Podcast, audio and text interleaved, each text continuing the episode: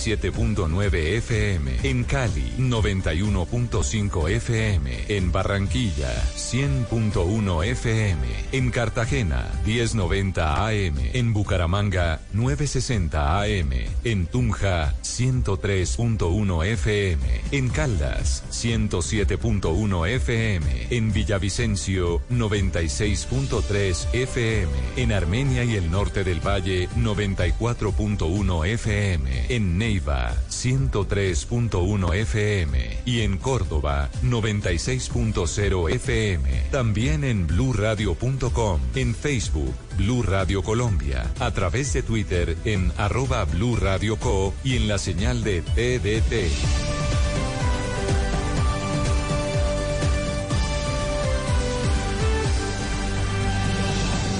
Blue Radio, la nueva alternativa. Voces y sonidos de Colombia y el mundo en Blue Radio y bluradio.com, porque la verdad es de todos. Son las 12 del día en punto, actualizamos información en Blue Radio en este mediodía de domingo, hoy es 21 de julio. Y arrancamos con noticia de última hora. Atención, un policía murió y otro resultó herido después de una emboscada que ocurrió en el municipio de Aguachica, en Cesar. La noticia la tiene a esta hora Cristian Santiago. Cuando buscaban atender un requerimiento de la comunidad residente en el barrio Jerusalén, dos policías adscritos a la estación de Aguachica en el sur del departamento del Cesar fueron atacados a bala. El hecho deja un uniformado muerto y otro más herido. El alcalde de esa población, Henry Ali Montes, confirmó la situación, pues el herido es uno de sus familiares. Sobrino mío que es patrullero también está, le pegaron dos tiros, una pierna y en un brazo. El compañero de él lamentablemente murió en el sitio, un barrio de una invasión hacia Corrales, aquí a escasos 5 o 6 minutos de Aguachica. Es la información que tenemos hasta ahorita, un policía muerto y un policía herido con dos disparos. Este asentamiento humano se ubica en la vía que comunica Aguachica con el municipio de Gamarra. En Ocaña, Cristian Santiago, Blue Radio. Gracias, Cristian. Son las 12 del día, un minuto. A propósito de la idea del gobierno de impulsar la cadena perpetua para violadores de niños, Blue Radio conoció las últimas cifras de bienestar familiar sobre esta problemática y son, la verdad, desconcertantes. Más de 5.000 niños fueron abusados en los primeros cinco meses de este año. María Camila Castro. Eduardo, pues entre enero y mayo de 2019 el Instituto Colombiano de Bienestar Familiar tiene bajo protección a más de 8.000 menores de víctimas de violencia sexual, violencia física, violencia psicológica, violencia por negligencia u omisión y trabajo infantil. 5.000 de esos menores han vivido la violencia sexual, comparados con el 2018 en el que abrieron 13.000 casos y en 2017 más de 11.000 por el mismo motivo. De igual manera, más de 1.000 corresponden a violencia por abandono o negligencia por parte de padres o cuidadores. Por, por violencia física, el ICBF abrió entre enero y mayo 584 y por violencia psicológica 224 casos. Recordemos que el presidente colombiano, durante el discurso de la instalación del nuevo Congreso de la República, extendió su invitación a los parlamentarios a que en esta segunda legislatura impongan la cadena perpetua a violadores y abusadores de niños. Por su parte, el ICBF, cuando tiene conocimiento de un caso de violencia sexual, activa la ruta intersectorial de atención integral a las víctimas de violencia sexual. Se remite al menor de edad al sector de salud a través de las entidades públicas y privadas para que proporcione la atención en salud física o mental que se requiera. María Camila Castro, Blue Radio. Pues a propósito de este tema, María Camila, la Iglesia Católica en el Valle dice que va a apoyar esa iniciativa del presidente Duque de que haya cadena perpetua para los violadores de niños. Fabrit Cruz. Eduardo, buenas tardes. El presidente Iván Duque Márquez ha señalado que es imposible que niños y niñas estén cada vez más expuestos y como insistió ante el Congreso la tarde anterior, busca conseguir la cadena perpetua para violadores de menores de edad en Colombia, una iniciativa que la Iglesia Católica en el Valle del Cauca esta mañana está celebrando. Monseñor José Leandro Castaño, obispo de la diócesis de Cartago, Valle del Cauca todo lo que haga la ley, ojalá una ley verdaderamente digna de su oficio, por eh, combatir y castigar a quienes hieren la dignidad de cualquier ser humano, que más de los indefensos como son los niños o niñas de nuestro país, bienvenidos sean. Y con ello nosotros podemos ponerle por lo menos tabique y ojalá un fin definitivo a este abuso tan terrible y tan cruel. Yo soy el primero en decir estoy de acuerdo. Pidió Monseñor que la medida se imponga garantizando la legalidad en las normas. Desde el Valle del Cauca, Fabrit Cruz, Blue Radio. Gracias, Fabrito. Y surgieron nuevas evidencias que demostrarían la responsabilidad de uno de los generales que fue llamado a calificar servicios esta semana en hechos de corrupción. Blue Radio había hablado con el oficial, quien se defendió y dice que tiene su conciencia tranquila. ¿De quién se trata y cuál es la historia, Marcela Peña? Revista Semana reveló comprometedoras declaraciones de testigos que involucran al hoy general en retiro César Augusto Parra con varios hechos de corrupción ocurridos al interior del ejército. En el primero de ellos, una mujer denuncia que por órdenes del general Parra ayudó a amarrar varios contratos en el municipio de San José de la Fragua por más de 40 millones de pesos. Un segundo testimonio de un coronel vincula a Parra con la desaparición de dinero para combustible de la Fuerza de Tarea Júpiter. Bueno, año pasado, antepasado, se robaron el combustible. De la Júpiter. General Parra era el comandante de la Júpiter. Él se consiguió una partida especial, 15 millones. Parra habló en exclusiva para Blue Radio horas después de su salida del ejército. Aseguró que le están cobrando sus denuncias por corrupción en la Contraloría y la Fiscalía. Tengo la conciencia tranquila de actuar y de trabajo. Así que puedo mirar al frente y hablar con claridad. En los próximos días, Parra ampliará sus declaraciones contra otros generales involucrados en hechos de corrupción. Marcela Peña, Blue Radio. A propósito de estos temas, avanza la inspección en la séptima división del ejército después de las denuncias de corrupción en el manejo de los permisos para el porte de armas. ¿Qué se ha sabido de este trámite que empezó en las primeras horas de esta mañana? Valentina Herrera, allí en Medellín. Así es, Eduardo, buenas tardes. Lo que ha trascendido durante las primeras horas de inspección es que ya llegó la avanzada a una revisión general, mientras que el grupo total de investigadores llegará mañana lunes a primera hora para adelantar la inspección completa durante una semana. Blue Radio conoció de manera oficial que lo primero que van a presentar desde la séptima división son los informes internos que han realizado mes a mes en las instalaciones de Medellín. En total serán 10 puntos a revisar y lo harán en el siguiente orden. Primero, el personal, cómo están divididos los hombres de esta división. Segundo, la inteligencia militar, para luego continuar con la ejecución de los planes estratégicos y seguir así con el dispensario y los gastos reservados. El, quinto punto será el de los salvoconductos y las armas. Para este punto, Eduardo, habrá una comisión especial de investigadores que visitará cada una de las brigadas, esto en Urabá, en Chocó, en Montería y finalmente una en Medellín. Durante esta mañana han revisado contratos, planes operativos y las decisiones tomadas por el comando de la séptima división, la cual durante 2019 ha emitido 73 salvoconductos en la capital antioqueña. Desde Medellín, Valentina Herrera, Blue Radio. Gracias, Valentina. Son las 12 del día y 6 minutos. Cambiamos de tema porque en los calabozos del búnker de la Fiscalía está alias Macaco, el ex jefe paramilitar que regresó a Colombia después de haber pagado una condena en Estados Unidos. ¿Qué detalles se han conocido de su detención en Colombia y de los delitos por los que va a tener que responder en nuestro país? Diana Camacho. Tras su captura realizada por agentes del CTI en el Aeropuerto Internacional El Dorado, alias Macaco fue trasladado al búnker de la Fiscalía en donde pasó la noche. Ahora en Colombia será escuchado este lunes en indagatoria ante un fiscal de derechos humanos quien le formulará cargos por homicidio agravado. Se le imputarán cerca de 100 hechos cometidos bajo su mando por integrantes de la SAUC. Será procesado bajo las normas de la Ley 600, ya que en el año 2014 fue excluido de Justicia y Paz. Recordemos que alias Macaco fue extraditado en el año 2008 a los Estados Unidos con el aval del entonces presidente Álvaro Uribe, tras la solicitud realizada por las Cortes del Distrito de Columbia y Florida. Estuvo detenido durante 11 años en una prisión federal de Miami. Fue condenado por el delito de narcotráfico a 33 años de prisión. Sin embargo, hace unos días se entregó su boleta de libertad después de haber recibido una rebaja de pena a ocho años por haberle entregado información clave a las autoridades estadounidenses sobre delincuentes vinculados con el narcotráfico. Carlos Mario Jiménez era el máximo comandante del bloque central Bolívar de las autodefensas, con injerencia en los departamentos de Risaralda, Putumayo, Caquetá, Antioquia y el sur de Bolívar. Uno de los cabecillas más temibles y señalados de tener el dominio del negocio del narcotráfico de la SAUC. Diana Camacho, Blue Radio. Diana, gracias. Viajamos ahora al departamento de Santander. Allí las autoridades intensifican las labores para encontrar a los asesinos de una abogada y reconocida dirigente política del departamento. Este caso ha generado indignación y rechazo entre los políticos y los periodistas. ¿Qué se sabe de los motivos del crimen, Julián Mejía?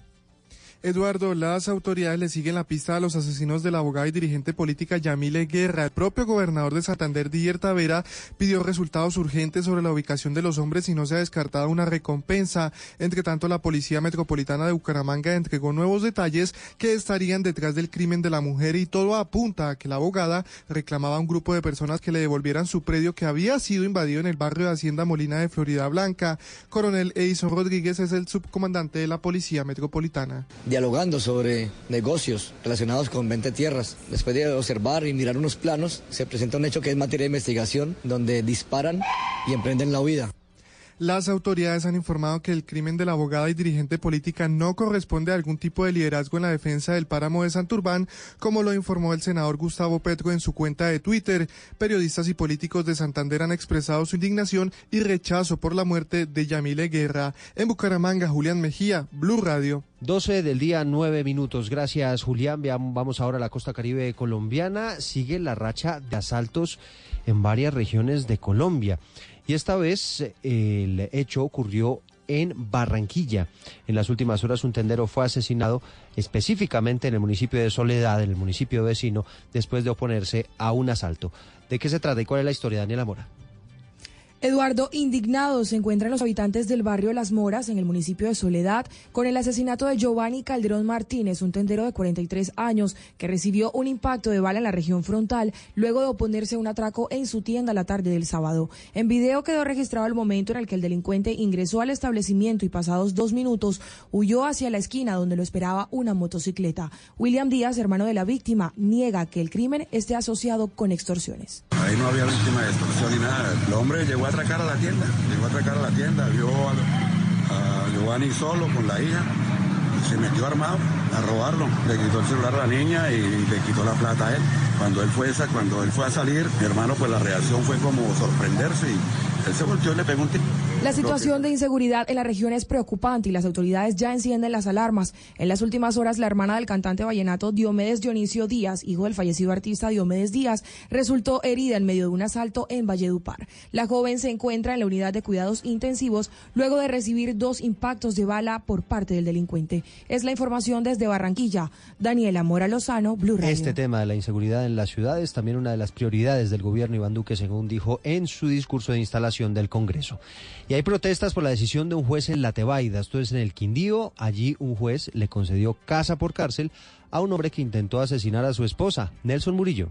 Liana Alcázar de la Fundación Mujeres de Corazón rechazó la actuación de algunos jueces que dejan en libertad a los victimarios de mujeres que han sido brutalmente maltratadas. Uno de los últimos casos es el de la enfermera Albayuli Abril Sánchez en la Tebaida, que después de la agresión que le propinó su ex esposo a cuchillo y machete, le otorgaron casa por cárcel. Tenemos no solamente ese caso en la Tebaida, tenemos otro caso en la Tebaida de Viviana, una mujer víctima de su pareja sentimental, quien a punta de golpe le arrancó ocho dientes y le maltrató parte de su rostro del lado izquierdo. El agresor se encuentra en estos momentos en libertad y, de ahí tenemos que contar muchos más casos de mujeres que no se atreven a, a denunciar precisamente por lo mismo, porque los entes judiciales jamás hacen nada y si hablamos de la supuesta ruta de protección, no se está ejecutando, no solamente en el departamento del Quindío. Según el área de epidemiología de la Secretaría de Salud del Quindío, la violencia por parejas y exparejas ha disminuido en los últimos seis meses en comparación con los últimos dos años.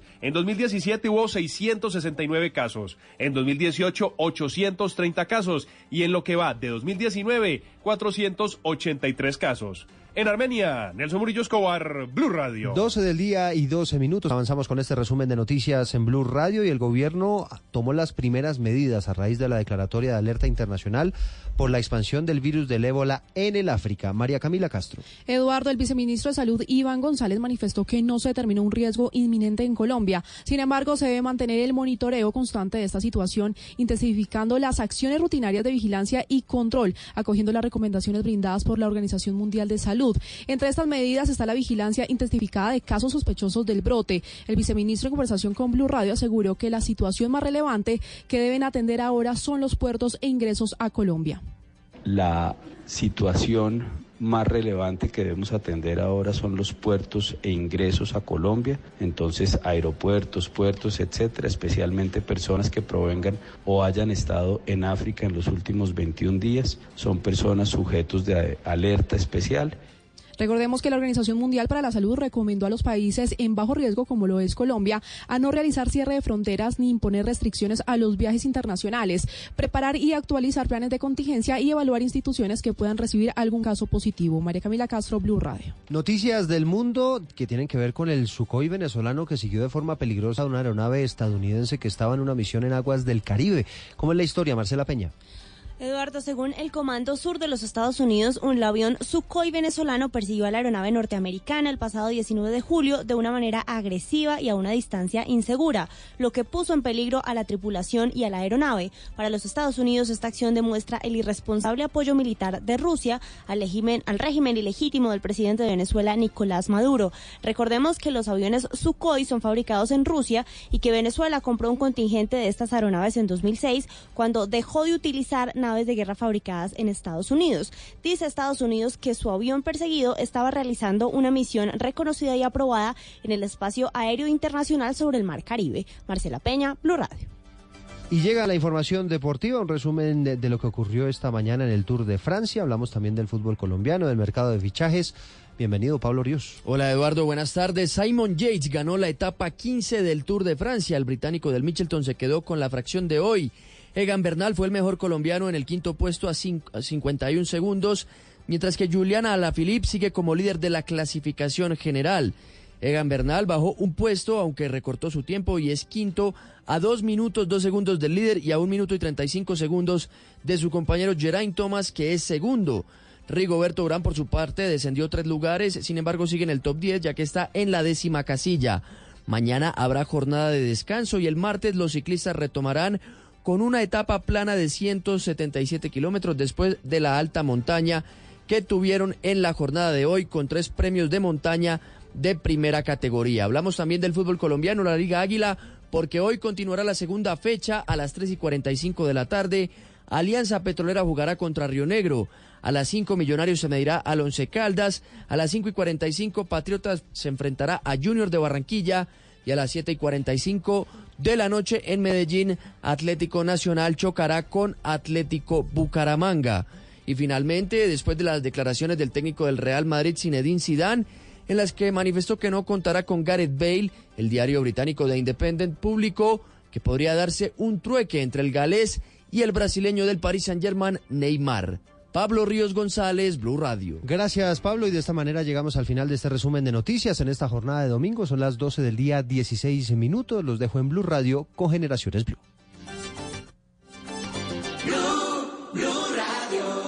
Oiga, amigue, ¿qué va a hacer el fin de semana? De paseo con la familia. Pero si no son vacaciones. No importa, cualquier temporada es buena para pasear y decir yo voy. Siempre hay un destino al alcance de todos. ¿A lo bien? Así también yo voy. ¡Claro! ¿Y tú qué esperas para decir yo voy? Consulta a tu agencia de viajes o proveedor de confianza. Invita al Ministerio de Comercio, Industria y Turismo en Contur.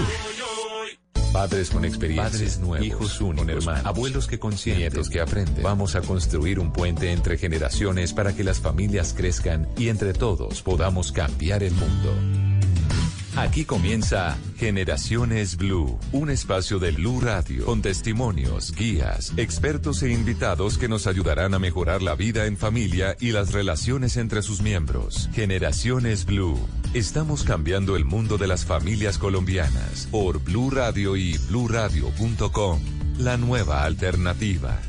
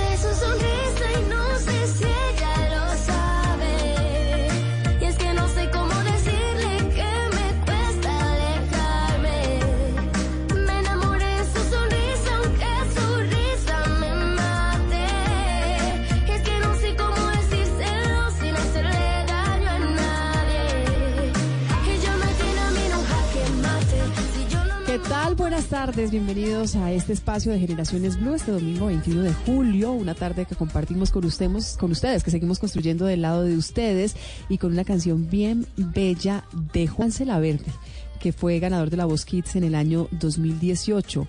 La invitación a escucharlo es porque los niños, como casi siempre en estos espacios, siguen siendo protagonistas del programa. En los últimos días conocimos unas cifras reveladoras del Instituto Colombiano de Bienestar Familiar, quienes levantaron un poco la bandera al lado de medicina legal en torno al maltrato infantil, en torno a los niños y niñas de nuestro país que están siendo víctimas de violencia sexual. En promedio, cada día eh, se registran 29 procesos de restablecimiento de derechos a estos pequeños en Colombia, en el Instituto Colombiano de Bienestar Familiar. De enero a mayo aproximadamente este año, aproximadamente 5.300 procesos de restablecimiento de derechos se registraron por violencia sexual. El año pasado cerró con 13.500 casos, según eh, la directora de protección del ICBF. Y de acuerdo con Medicina Legal, el 40% de los casos de victimarios son personas del núcleo familiar conocidos o que tienen algún vínculo cercano con el menor de edad.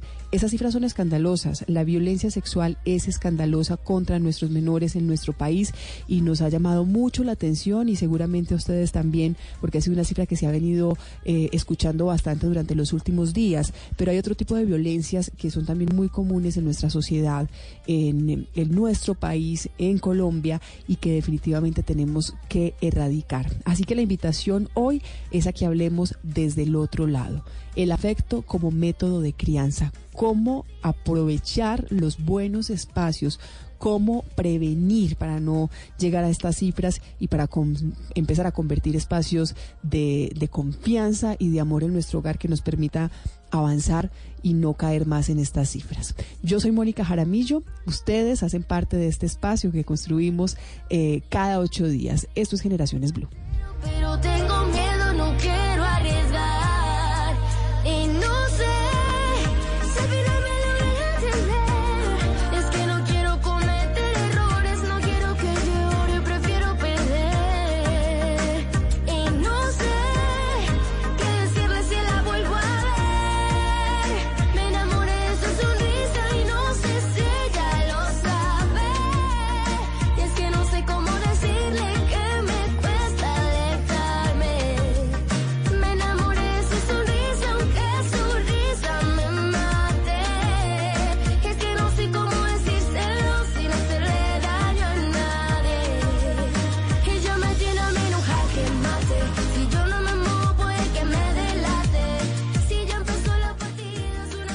Continuamos con Generaciones Blue.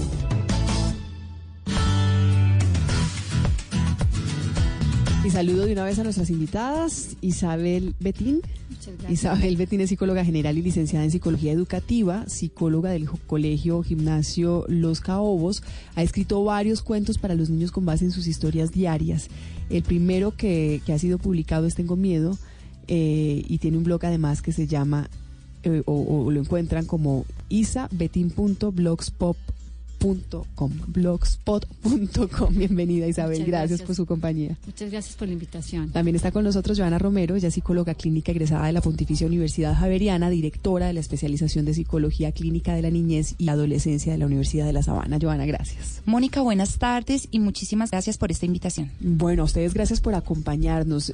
Les contaba al principio del, del espacio del programa algunas de las cifras que han sido alarmantes en torno a- al tema de violencia sexual, en torno al tema de agresiones con nuestros menores. ¿Por qué el afecto puede ser un, un antídoto eh, a, a- a este panorama que estamos viviendo, a este escenario que estamos viviendo en el país, Isabel? Bueno, realmente el afecto es una, una herramienta o es una opción muy grande porque el niño se va a sentir aceptado, se va a sentir seguro, se va a sentir tenido en cuenta. Es como una medicina, es como una nutrición. Cuando tú le echas agua a una matica, es, es como precisamente alimentar su ser y su personalidad y su estructura en su seguridad y en su ambiente. Hay, hay que buscar esos espacios para, para, para enseñar eh, el afecto, para aprender del afecto. Uno creería, Joana, que es un, que es un tema que está en nuestro ADN, que está en nuestras condiciones de ser humano, eh, eh, y a veces eh, creería uno que se da por descontado que ahí está el afecto. y, y no pareciera tan, tan, tan asertivo. Finalmente hay que trabajar en torno a esto. Totalmente, Mónica. Digamos que hay, culturalmente nosotros tenemos eh, un trasfondo del cómo nos relacionamos. Nosotros, la forma en cómo nosotros nos relacionamos eh, en el diario y con los niños, normalmente es aprendido también por parte de un modelo. Y si nosotros nos ponemos a pensar en la forma de crianza que nosotros tuvimos, pues de pronto nuestros padres no eran los más afectivos y anteriormente la sociedad y culturalmente estaba llenando como esas necesidades básicas de alimentación, de ir al colegio, de que seas una persona recta, de que seas hacia adelante una buena persona. Eh, pero digamos que la transmisión del afecto no era tan tangible como hoy día si está cobrando como una gran em, primicia por parte de los niños, porque los niños son quienes demandan afecto. Mamá, ponme atención, mamá, mírame. Y ahí es donde todos nosotros como adultos y culturalmente estamos diciendo, hey, ellos nos están hablando y nos están diciendo que necesitan algo. Y es que realmente nosotros les transmitamos ese afecto que para nosotros como psicólogos clínicos llamamos vínculos afectivos y que son los más importantes puntualmente para educar, para criar, porque son los mayores factores protectores para todas las problemáticas que hoy en día pues estamos viendo. ¿Cómo caemos en ese error? ¿Por qué, no estamos siendo eficientes a la hora de expresar el afecto?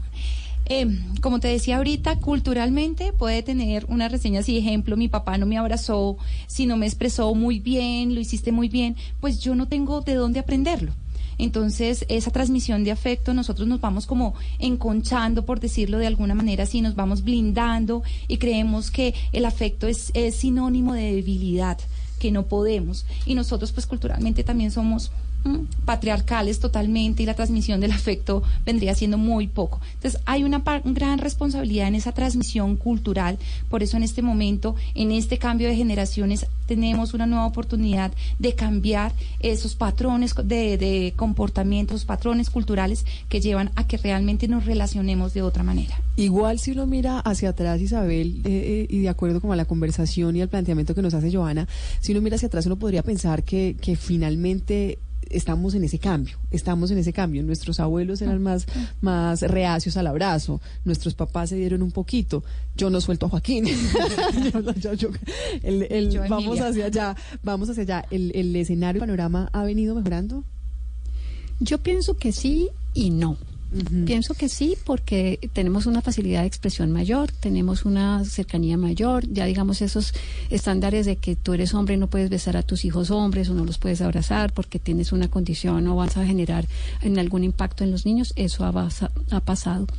Digo que no porque desafortunadamente todo el contexto en este momento laboral hace que los niños estén más tiempo es con empleados, con los, eh, los cuidadores, que son otras personas, y estamos delegando una responsabilidad que es netamente personal e intransferible, la estamos dejando en otras personas y esas otras personas no tienen esa capacidad o al menos no tienen esa necesidad de expresarle al niño eh, esos abrazos, esos besos, esas palabras de estímulo, simplemente se, se limitan a cuidarlos y es otra parte que hemos perdido básicamente que antes sí teníamos, antes teníamos a nuestras mamás en casa y mal que bien, ellas estaban con nosotros, nos abrazaban, nos ayudaban, nos regañaban, nos pegaban, lo que fuera, pero estaban con nosotros. En este momento esa falencia hace que los padres asuman unos roles distintos y sean mucho más permisivos y confundan el amor con esa permisividad.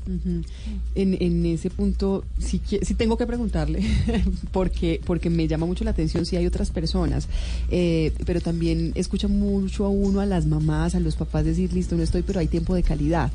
Eso, ¿Esa fórmula es, es cierta o no? Definitivamente la presencia y estar no lo, no lo cambia nada. Pues mira, eso es relativo, porque el tiempo de calidad tendría muchas implicaciones. Tendría la implicación de, de la crisis, tendría la implicación de jugar, tendría la implicación de estar cerca, de escuchar atentamente, de dejar a un lado el celular, el iPhone, el iPad, eh, digamos, la tecnología, el periódico, la televisión. Mm, yo no me quedaría solamente con el tiempo de calidad, yo pensaría que vale la pena cualquier momento que tengas cerca, realmente disfrutarlo al máximo, quitándote esa sensación de que ya cumplí porque es tiempo de calidad. La realidad también, eh, Johanna, es que definitivamente en la mayoría de los hogares no está papá y mamá por las, las obligaciones laborales. ¿Hay alguna herramienta que pueda al menos facilitar eh, eh, esa no presencia durante las jornadas laborales, por ejemplo, durante las, los espacios laborales con los niños, con los hijos? Hay algo que nosotros hemos perdido precisamente por la tecnología y es la llamada Es muy importante estar pendiente del diario vivir de nuestros hijos. Ejemplo, yo también tengo una hija, se llama Emilia, y cuando llega del colegio a las 3 de la tarde, la llamada a la nana es súper importante y escucharla no solamente, y ojalá si la podemos ver, también la tecnología nos tiene que ayudar y tenemos que utilizar también esos recursos, poder que ella me vea yo verla a ella y preguntarle cómo te fue y darle el espacio para que ella realmente me cuente cómo le fue. Así me ocupe un poco de espacio, porque a veces siempre estamos como con el corre-corre, pero dejarle que me cuente, porque uno es, bueno, ¿y cómo te fue? Bien, ah, bueno, y no le uno contestar, y, bueno, pero ya almorzaste, pero sí te lavaste las manos, y, y, entonces estamos todo el tiempo como preguntando por la rutina, si te cambiaste, si almorzaste, si te fue bien, cámbiate, haz tus tareas y ya más tarde nos vemos, y colgaron y realmente nunca habló el niño.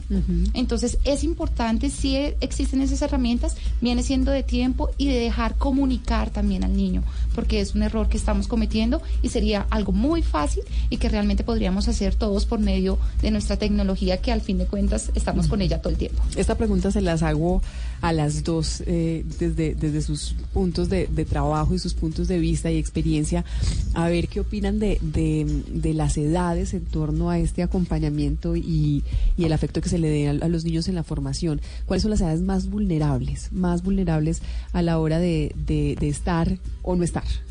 Realmente la infancia como tal juega un papel indiscutible, porque con el desarrollo y la llegada a la adolescencia, la adolescencia ya comienza a verse otro tipo de gustos, de intereses, ya está en esa transición en no son niños y se están dando esa transición para ser adultos y es más difícil acercarse a ellos. Eso no significa que no lo tengamos que hacer y lo podamos hacer, pero definitivamente la infancia va a marcar un, digamos que una gran soporte, va a ser nuestra base para tener una muy buena relación con nuestros hijos y ser los mayores factores protectores, vuelvo e insisto en esto, para todas las problemáticas que hay a la, pues hoy en nuestra sociedad, como el consumo de sustancias psicoactivas, que haya abuso sexual, que eh, haya bullying, que una cantidad de cosas. La infancia es indiscutiblemente la base de todo lo que nosotros vamos a hacer, incluso nuestros futuros adultos. Por eso hay que cosecharle, cultivarla, como decía bien Isabel, es una plantica que hay que regar es la plantica y ese comienzo, Isabel, pero hay que estar siempre. Pero hay que estar siempre. Yo considero que para mí una de las edades más vulnerables, complementando pues a Joana, es, es de 0 a 3 años. También es muy importante porque ellos al principio no tienen la posibilidad de comunicarse directamente, decir, mamá, la persona que me está cuidando me pellizca o me encierra o me hizo esto o me asustó. Y son eh, están escribiendo en el libro de la vida de los niños desde muy temprano con temáticas muy difíciles para ellos que ellos no pueden expresar fácilmente. Entonces pienso, como decías tú, no hay edad. Yo creo que cada edad es muy importante, sin, sin embargo tenemos que ser los papás muy expertos en observar, en observar comportamientos, en observar situaciones, en observar la parte física, si encontramos que tiene algún morado, si el niño está presentando sustos, miedos, ya que él no nos lo puede explicar o la niña no nos lo puede explicar por su falta de, lenguaje, pero tiene otra forma de expresión que son sus emociones.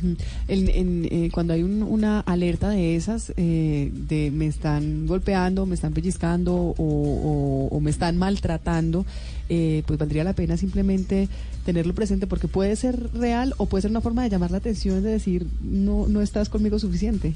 Pero fíjate que hay que creerle al niño, siempre hay que partir de que el niño está diciendo la verdad. Puede que esté exagerando un poco, pero eso es uno de los errores que cometemos los padres porque como fiamos tanto en la persona cuidadora que ese no es imposible, imposible que la tía le la vaya a pellizcar o imposible que que la abuela como la quiera le, le esté haciendo esas esas, esas manifestaciones de, crianza del maltrato y de las agresiones que, que no debemos permitir bajo ninguna circunstancia. Rocío Mojica es oficial de protección infantil de UNICEF Colombia, está con nosotros también a esta hora de la tarde. Rocío, ¿qué tal? Buenas tardes.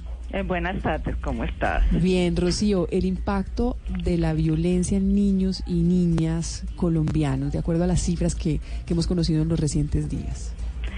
Sí, eh, lo primero que es importante decir es que la violencia es un cotidiano, es algo permanente en la vida de las niñas, de los niños, de los adolescentes. Según las cifras de medicina legal, por ejemplo, son 62 casos diarios de violencia sexual, de lo que está reportado, de lo que llega a medicina legal para hacer un examen, eh, un examen pericial. Eh, y también, obviamente, eh, la violencia intrafamiliar reporta menos porque la gente la justifica más, la, la identifica menos como violencia, pero en el 2018 medicina legal reporta casi 11 mil casos de violencia al interior de la familia. Entonces, lo primero es decir que es un cotidiano, no son casos aislados. A veces, a veces reaccionamos por casos eh, muy muy tristes, muy terribles, aislados, pero mm, es importante entender que esto pasa todos los días, a cada hora. Y los impactos son gravísimos tanto para los niños y adolescentes como para la sociedad. Realmente tenemos grandes problemas de salud, todos los que vienen de salud física, eh, pero también un gran impacto en términos de salud mental.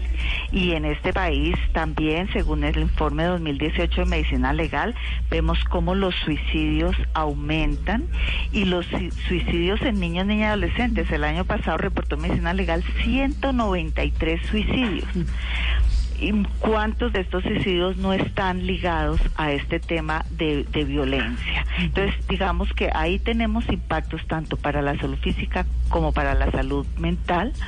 Eh, también en la generación de seres humanos, que sean seres humanos seguros de sí mismos, que sean seres humanos autónomos, que sean seres humanos que aprenden a resolver conflictos de manera pacífica y por lo tanto también en la sociedad, porque la eh, si, tenemos seres humanos eh, violentados que no que no aprenden una forma diferente de relacionarse, pues como sociedades no logramos relacionarnos tampoco de forma pacífica. El, trabajo, el trabajo que ustedes están haciendo, Rocío, desde UNICEF, la institucionalidad, ¿cómo, cómo está trabajando para la prevención de estos casos que, que venimos registrando, que seguimos registrando? Bueno, nosotros hemos hecho mucho énfasis en los últimos años en el tema de violencia sexual y eh, con mucho énfasis también en lo que es explotación sexual de niños, niñas y adolescentes, porque digamos, si el abuso sexual no se ve, pues mucho menos se ve la explotación sexual, sobre todo cuando es de adolescentes, porque se justifica mucho. Hay muchos temas que la toleran, que culpabilizan a, a, las niñas, que justifican a los, a los explotadores. Entonces nosotros hemos trabajado mucho apoyando este tema de prevención, sobre todo para que se logre identificar y reconocer la violencia.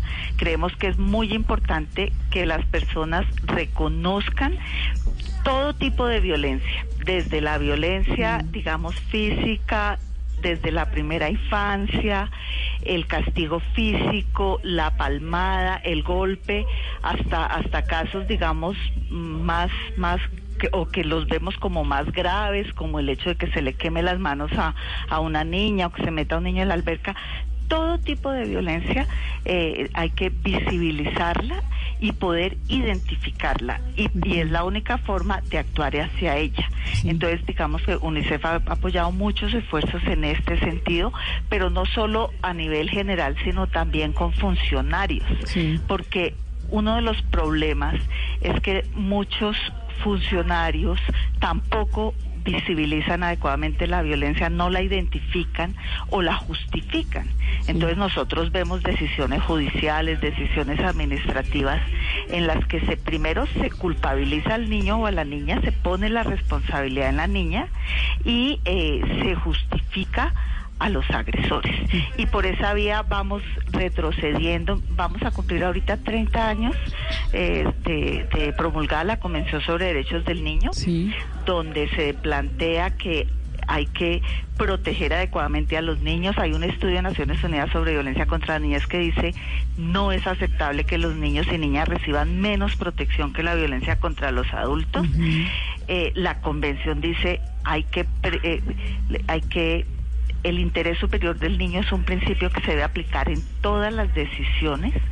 Eh, es, hay que escuchar a los niños, tener en cuenta su opinión, Mm. pero resulta que nosotros estamos a 30 años de la convención, pero en muchas decisiones que tomamos retrocedemos y no los no les creemos. Sí, y, en, y en los y en los desde desde las políticas y desde los lineamientos institucionales eh, estamos fallando. Me, me llama bastante la atención eso de justificar, porque al final lo que estamos haciendo como sociedad es también naturalizar este tipo de cosas y, y espantarnos ante ciertas cifras, pero no tomar acciones tampoco de ellas. Rocío, muchas gracias por su tiempo, gracias por acompañarnos. no, con mucho gusto. Gracias. Bueno, me, me gustó mucho eso lo que les, les, les decía y creo que valdría la pena también retomarlo aquí en esta mesa de conversación. La justificación si lo vemos desde la institucionalidad, la justificación que incluso recae en, los niños y en, que ellos sean los culpables y, y reconocer también lo que está pasando. Son cifras que sí las, las entendemos, las recibimos, pero simplemente las acumulamos ahí en un, en un banco de datos, pero lo que tenemos que hacer es reconocer y movilizarnos en torno a lo que está pasando con nuestros niños y con nuestras generaciones. Totalmente de acuerdo. Digamos que eh, escuchando ahorita a la persona del- de, UNICEF, eh, ella hablaba algo de la culpabilización. Eso es algo que eh, tiene, tenemos que ponerle mucha atención desde, desde nuestras familias, desde los colegios, desde lo que veamos, porque realmente lo que está pasando con nuestras niñas, niños y adolescentes es que ellos se están sintiendo culpables, es decir, que ellos creen que les pasó eso porque lo merecían. Y esto tiene un trasfondo muy importante porque psicológicamente, si esto no se trabaja con nuestros niños, pues va a hacer definitivamente que ellos generen trauma y este trauma no va a permitir que se desarrollen adecuadamente pues para ser un buen ciudadano. Entonces, realmente necesita intervención, pero ¿cómo podemos hacer eso? Yo ahorita les mencionaba algo de la comunicación. Y ahí parte algo vital y fundamental, el vínculo afectivo que nosotros establecemos con nuestros hijos, que en edades tempranas tiene que ser por medio del juego, que viene siendo nuestro mayor factor protector, eh, y la comunicación. Cuando los, los niños nos dicen que pasa algo, como ahorita nos decía Isabel, hay que creerle, independientemente sea del golpe o sea lo cualquier cosa. Porque imagínate, si de pronto el tío le toca sus partes íntimas a una niña, eh, y ya le había dicho ah, con antelación a la mamá, mamá, es que me pegó. Y dijo, no, es que usted dice mentiras y la castigó la mamá en términos de que tú eres una mentirosa. Imagínate la cuestión de la niña. La Se niña va a pensar que no me va a creer mi mamá y ahí es cuando se dice, no, claro, es que yo me merecí eso que me hizo y se sienten culpables y comienzan a reprimir, comienzan a callarse eso. Entonces acá la comunicación juega un papel súper importante entre la relación que establecemos entre los integrantes de la familia, porque no solamente es mamá e hijo, sino de las personas que allí estamos para realmente prevenirlo o que si llega a pasar realmente actuemos para disminuir la culpa, poder reparar y que la persona continúe con su vida, porque fue un evento malo de su vida, pero su vida tiene que continuar. Pues en torno a esta conversación de la culpa y el afecto, ahorita vamos a darle el- la, la- la palabra al lado del afecto, de cómo tenemos que prevenir, de cómo tenemos que eh, trabajar en torno a la formación y el acompañamiento de nuestros hijos. Seguimos construyendo también este tema de, de métodos de crianza, de acompañamiento en la educación y la formación de nuestros niños. Tenemos que ir un corte pequeñito, pero regresamos con este tema en Generaciones Blue.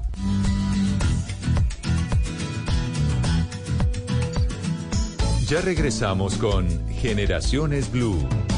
Este domingo en Encuentros Blue, inclusión laboral para discapacitados en beneficio de todos, medicina sintergética para autosanar nuestro organismo, música para el alma y el espíritu y más. En Encuentros Blue, para vivir bien, por Blue Radio y bluradio.com. La nueva alternativa. Continuamos con Generaciones Blue. Considero que las demostraciones de afecto como parte del proceso de crianza de los niños son muy, muy importantes. Un abrazo, un beso, una palabra de aliento los va a hacer sentir mucho más seguros e incluso puede mejorar su autoestima. Decirles que nos sentimos orgullosos de ellos, que confiamos en ellos, que sabemos que pueden hacerlo y lograrlo todo, también es afecto y también creo que es parte de la formación de esa personita que mañana hará parte de una sociedad y que basado en sus principios, valores y amor recibidos durante la infancia, pues va a actuar frente a la vida y frente a las distintas situaciones. Hola, soy Juan José González. Sí considero que el afecto debe ser parte del proceso de crianza de los niños. Eh, indudablemente el proceso se acelera y se fija mucho más en los niños cuando se le imprime afecto, cuando se le imprime cariño. Las reglas se cumplen con más facilidad, los objetivos se logran de forma más rápida eh, y creo que los niños indudablemente pueden ser mejores personas cuando se les cría a partir del afecto y del amor. Pues esa es la pregunta que les hacemos a través de las redes sociales, también algunos de, de las personas que nos encontramos y, que queríamos conversar con ellos sobre, sobre este tema del afecto, de si, si consideran importantes esas demostraciones de afecto como parte de la crianza, del proceso de crianza entre los niños en redes sociales. La invitación también es a que lo hagan con el numeral Generaciones Blue en nuestra cuenta de Twitter arroba Blue Radio Co. Paola dice que claro que es importante, a esta sociedad le falta demasiado amor por los niños. Jesús Rojas, Mónica, aquí en Colombia creo que confunden el afecto. Y Soledad dice, yo no dejo de abrazar a mi hijo, así le dé pena, cuando lo dejo en el colegio. La invitación entonces para que lo sigan haciendo y sigamos conversando del tema. Hemos hablado del afecto, hemos hablado de la culpa, no hemos hablado del miedo. Isabel, no hemos, usted la experta para hablarnos de ese tema. Mm, bueno, el miedo es un sentimiento eh, natural que nosotros no podemos eh, ni desvirtuar ni desconocer en nuestros hijos, ni mucho menos. Sin embargo, es algo muy importante que nosotros tenemos que avalar cuando ellos nos dicen que tienen miedo de hablar, que no, o cuando se esconden, o cuando lloran, o cuando mm, no quieren hablar con nosotros. Algo quiere decir que ellos están escondiendo seguramente por presión o algo nosotros tenemos que acercarnos hacia una solución, más no reaccionar de una manera violenta, sino tratar de entenderlos, preguntarles qué es, no sacar inferencias, es, darles la opción de que ellos puedan hablar y decirnos cómo se sienten desde esa emoción. Eso, eso por el lado del miedo. La culpa, ya nos referimos a la culpa, pero no hemos hablado de la culpa de los papás. Mm, eso es un tema, Mónica, muy importante que de pronto incluso nosotros como terapeutas muchas veces invisibilizamos y que no debe ser así.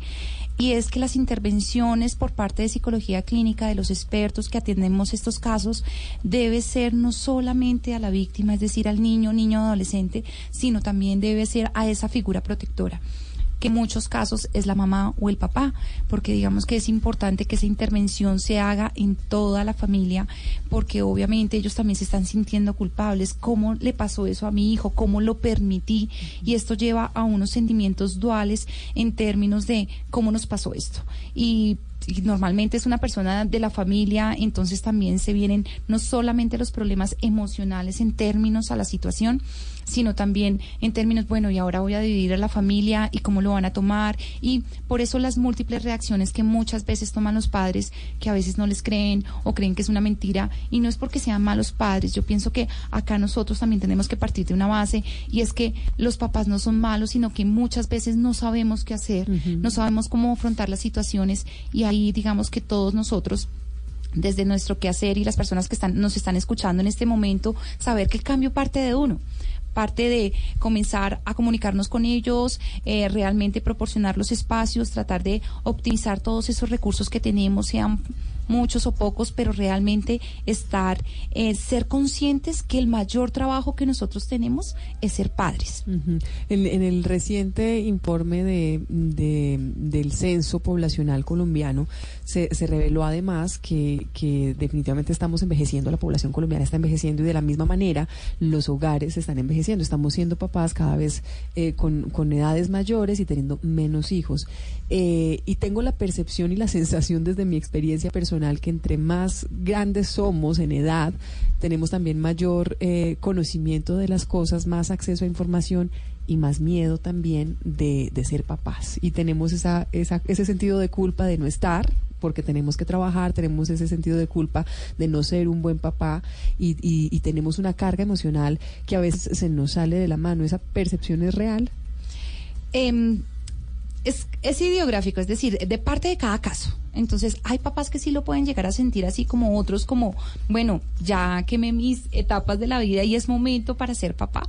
Digamos que cada persona lo puede asumir de una manera diferente, pero más allá de ese miedo, la invitación que yo les haría es a empoderarse de ese rol a de pronto superar eso y decir, bueno, ya tengo mi hijo, tengo mi hija, decidí tener solamente un hijo o dos, ¿cómo poderlo hacer bien? Sin llegar a caer errores que ahorita estábamos hablando en llegar a sobreprotección o a llegar a ser negligentes, perdón, o llegar realmente a ser de pronto muy fuertes con ellos, que es lo que a veces nos pasa. Tenemos que guardar un equilibrio entre el amor y seguir educando, porque muchas veces eh, creemos que los queremos tener como una burbujita de cristal y que nada les pase y eso también les estamos haciendo un daño infinito porque no vamos a desarrollar en ellos esos mecanismos para afrontar la vida. Y tenemos que tener ese equilibrio entre disciplina positiva es decir, saber educar, dar órdenes, eh, las responsabilidades del día a día, la rutina, pero también dar ese afecto y me quiero detener en algo acá, y es que ahorita hablaban los oyentes del abrazo, pero el abrazo no es la única transmisión de afecto, realmente hay muchas expresiones de afecto y muchas veces solamente lo dejamos en, en el besito, en la palmadita o en el abrazo, no. No es la expresión física solamente. Exactamente, el afecto va mucho más allá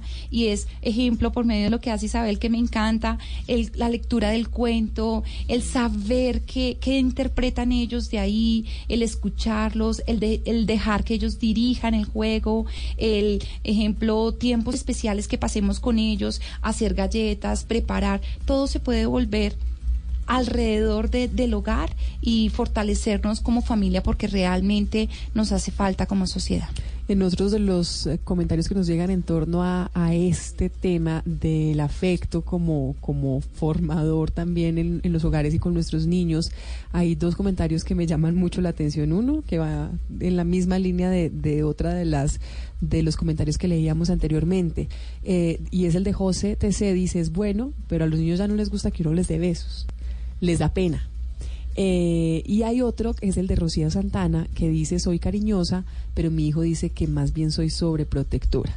De la sobreprotección quiero hablar, Isabel. ¿Cómo hacemos para tener la línea perfecta y no irnos al otro lado y, caer en el error que también debe serlo de sobreproteger a nuestros hijos? Yo creo que para evitar la sobreprotección debemos partir de la confianza. Cuando tú confías en, en, tu hijo, en la capacidad que él tiene, en la toma de decisiones, le vas a permitir a él a tomar sus propias decisiones. Segundo, la sobreprotección depende de tu infancia también, de, tus, de tu historia de vida, como lo decíamos antes, de cuál ha sido el recorrido que has tenido para tener una mayor seguridad y confianza en tu hijo. Y es difícil, a veces uno encuentra mamás con unas historias de vida y con unas traumas de chiquitas que hacen que sean muy sobreprotectoras. Lo tercero, la, es muy importante el rol del padre, el acompañamiento de, que, del hombre eh, que es más arriesgado y el niño que no tenga padre cercano puede tener algún tío, algún abuelo, algún amigo que le permita ser más arriesgado, eh, tener esa confianza mayor que la mamá. A veces, pues somos mamás gallinas que a veces nos da mucho más miedo.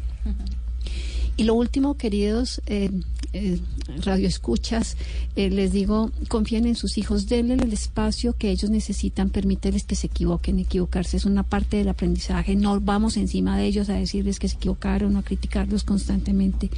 Lo que decía Joana también, las palabras de afirmación son muy importantes en la expresión del afecto. Las palabras de afirmación que son todas las que van positivas en torno a él y a los valores que tienen los niños. Totalmente. Y que hace parte de un componente muy importante en estos vínculos afectivos que se tienen que formar en nuestras familias y es la validación. Y es validación emocional. Cómo te valido con una mirada, con una expresión de cariño, pero también con una palabra o el dejarte tomar decisiones. Y hay algo como recomendación para todos los papás y mamás que nos están escuchando en este momento y es manejar algo que se llama diálogo reflexivo. ¿Qué es eso? Trabajemos a partir de la pregunta, ¿cómo te sientes? ¿Cómo estás? ¿Qué deseas? Porque muchas veces no les preguntamos, o si les preguntamos, nosotros contestamos por ellos, que es lo que normalmente pasa. Entonces, digamos que son tipsitos chiquitos que nos van a permitir realmente tener esos vínculos afectivos para aumentar toda la protección que podemos adecuadamente para nuestros hijos. Ahora bien, nunca es tarde. Yo no, he sido una mamá cariñosa, no es una mamá que expresa eh, el cariño, no, es una, no he sido una mamá que, que tiene esas, esas, esas palabras de afirmación y de confianza. ¿Cómo, cómo empiezo ese proceso para, para, para, para hacerlo a partir de ahora? Bueno, realmente todos los, cada mamá y cada papá que me está escuchando en este momento sabe que le gusta a su hijo Lo primero es identificar qué le gusta a tu hijo, si le gustan las Barbies, si le gustan los carros, eh, si es un adolescente y le gusta la tecnología o le gusta el fútbol, lo que a él le guste. Y te vas a comenzar a acercar a tu hijo o a tu hija a partir de lo que él le gusta, a tener una conversación eh, sin ir en el primer acercamiento querer hacerlo todo. Es ganártelo poco a poco es establecer ese vínculo. Y uno, uno no tiene un, un, amigo, aunque nosotros no somos amigos, cumplimos la figura y el rol de padre, pero no podemos pretender que en la primera conversada, porque yo muchas veces les digo a mis papás de, de mis pacientes, por favor, hablen con sus hijos, hagan esto. Ah, no, Joana, no me funcionó eso. Y yo, ¿cuántas veces lo intentaste? Una no se den por vencidos, tenemos que ser persistentes y si nos vamos a poner en la tarea de ser buenos padres, no nos podemos dar por vencidos a pesar de que en el camino nos vamos a equivocar mucho.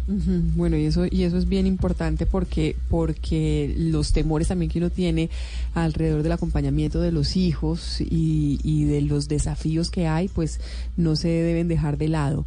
Las redes sociales, Em, y, la, y la soledad que viven muchos de estos niños.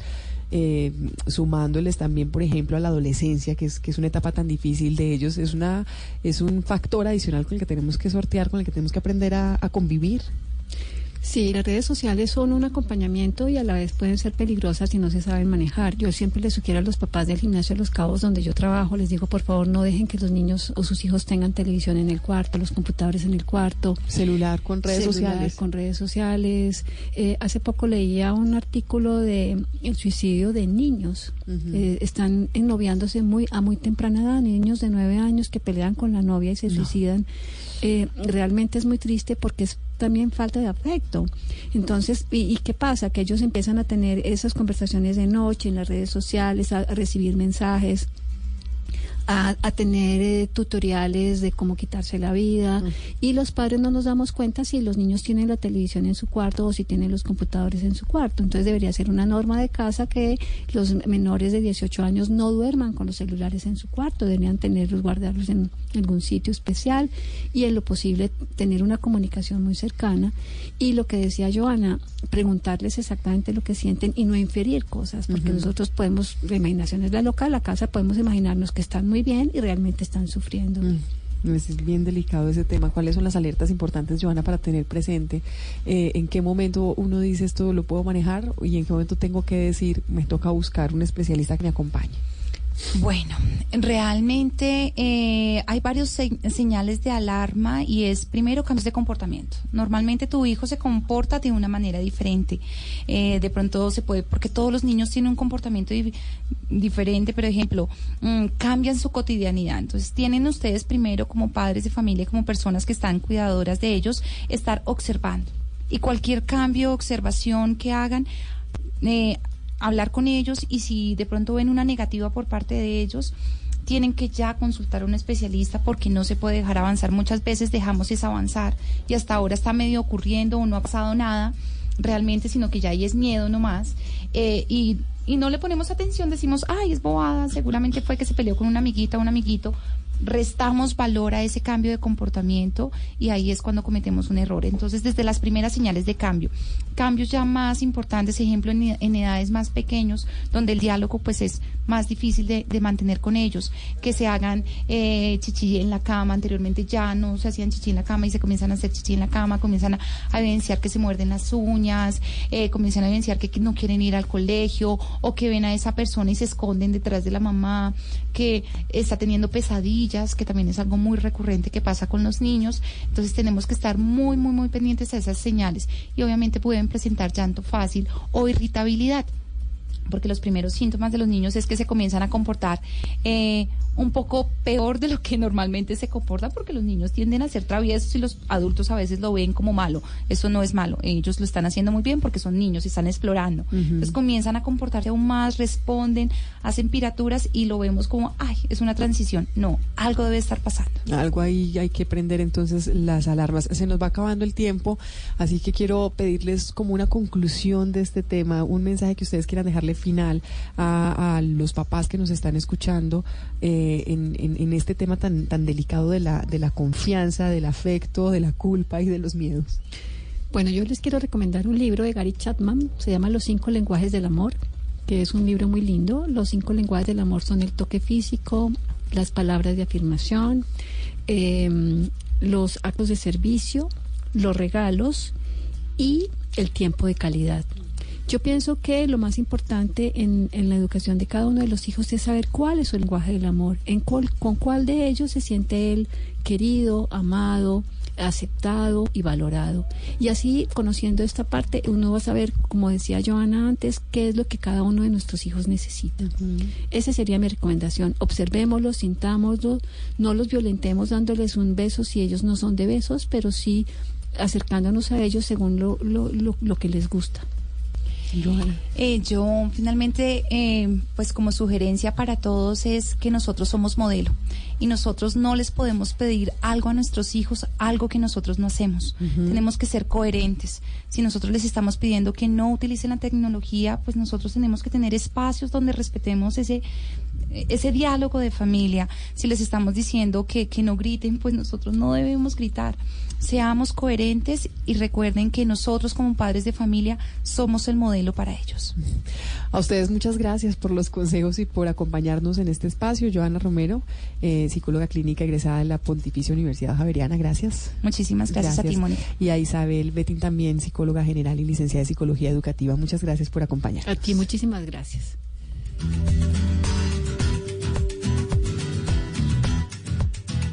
Esto es Generaciones Blue. Podría ser mejor. Contigo sale el sol.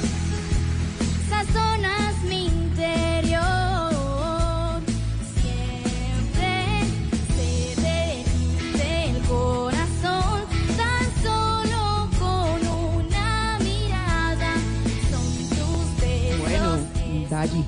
No le gusta que le diga Daya o Dayi, es que yo cada programa le cambio el nombre. No, ya estoy acostumbrada. Me dicen Dayi, Daya. Daya. Igual entiendo, igual entiendo.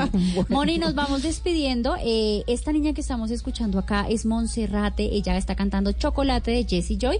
Fue una de las participantes de La Voz Kids. Esta fue su presentación en las audiciones a ciegas para cerrar nuestro programa y para con ellas traerles todas las actividades en tres ciudades principales. En esta ocasión, Bogotá, hay que hablar de los 50 que se cumplieron de la llegada del hombre a la luna y es por eso que la invitación hoy es para el Planetario de Bogotá.